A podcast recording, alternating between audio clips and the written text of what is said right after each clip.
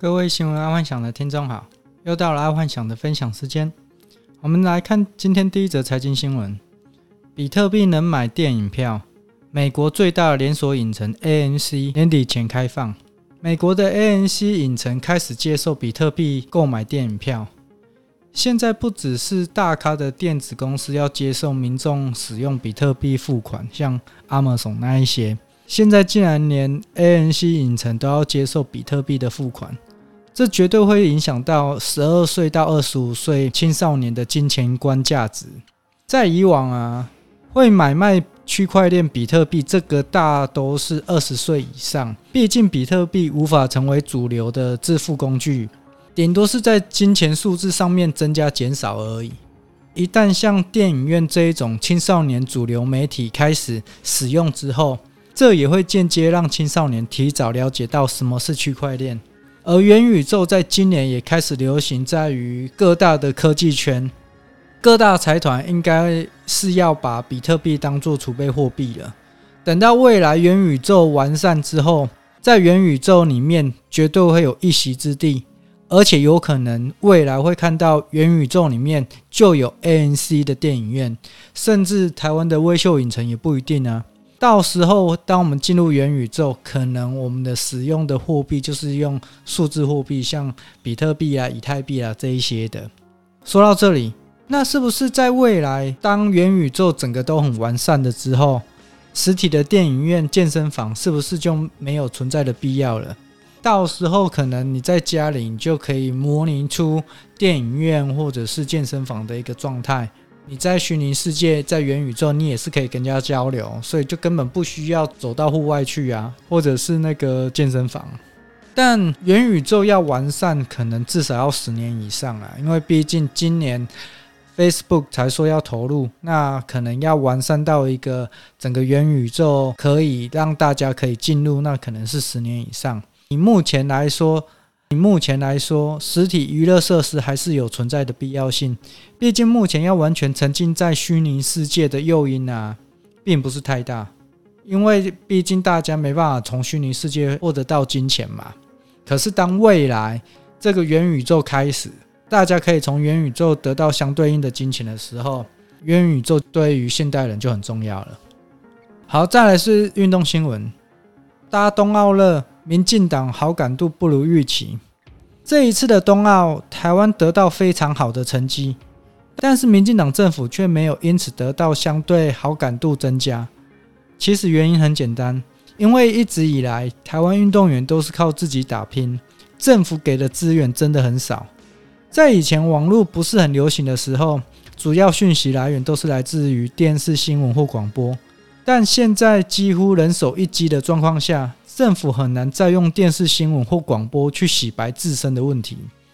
虽然目前政府是有养网军啊，但以目前状况来说，就算有养网军也是一样，人民的眼睛都在看，人民并不是瞎子，只有瞎子才看看不懂那个政府的操作嘛。然后这一波的操作，不管是冬奥也好，呃，疫苗也好，操作的实在太明显了，加油吧！好，再来国际新闻。人生胜利组，印度市场大，新度年收破两亿，登富比士。虽然新度跟戴资颖在冬奥比拼比输了，但其实新度在印度却是个大赢家。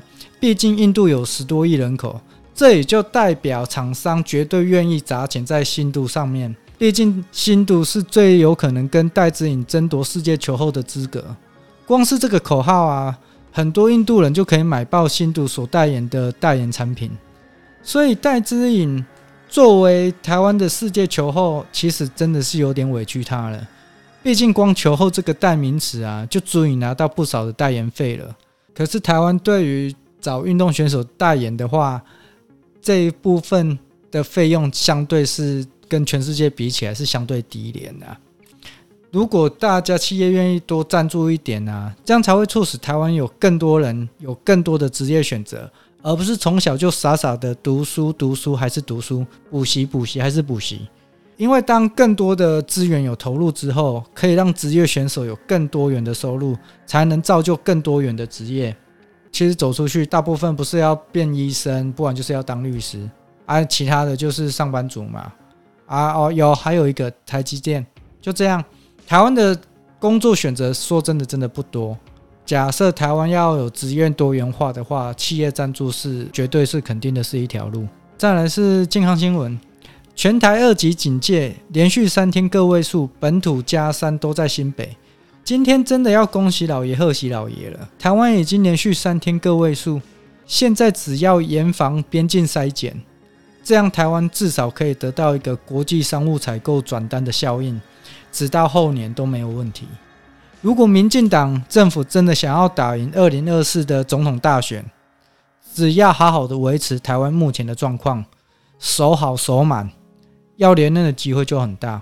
因为如果国际采购案都转单到跟台湾下单的话，台湾又没有再爆发任何的疫情，再加上等到二零二四，应该全台湾都打满两剂疫苗了，这些功劳应该会算在民进党政府身上。但就希望可以这样子维持下去，毕竟现在全球调查病毒席卷而来嘛，所以也就代表台湾在这一波假设能撑得过去，全世界的转单效应那个是非常强大的哦。因为像东南亚国家工厂全部都已经停摆了嘛，然后现在大陆也因为调查病毒整个也开始封城了，那就代表什么？去年的转单效应又会回来台湾哦，这就很重要了。好，再来是。科技新闻：SpaceX 买下一间小型物联网卫星公司。今天阿万想看到这则新闻的时候，还觉得蛮奇怪的，因为 Space 买的小型物联网卫星公司规模才三十个人，而且是专做物联网专用卫星哦。其主要服务的对象为农业、物流、能源跟海事等行业。但说真的，如果光是做物联网的卫星网络，爱幻想是觉得 SpaceX 应该也是有能力可以自己做，但为何要并购一间小型的物联网卫星公司？这真的是蛮奇怪的。所以这应该是代表这间小型物联网卫星公司应该有非常特别的应用，对于 SpaceX 来说，而且对于 SpaceX 未来在整体布局，应该是有启发了整体关键性的重要性。毕竟 SpaceX 的卫星。还是主要供应给上网使用嘛？假设在未来，等未来四万颗卫星都发射成功的话，但未来 SpaceX 肯定是走万物联网的状态，那应该就可以应用得上这一个小型物联网卫星公司的的产品了。我是这样猜想啊，不然他干嘛去买一间这么小的公司，才三十个人？那代表他应该掌握一个非常核心的技术。那今天爱幻想就分享到这，记得帮爱幻想按赞加分享哦。晚安，拜拜。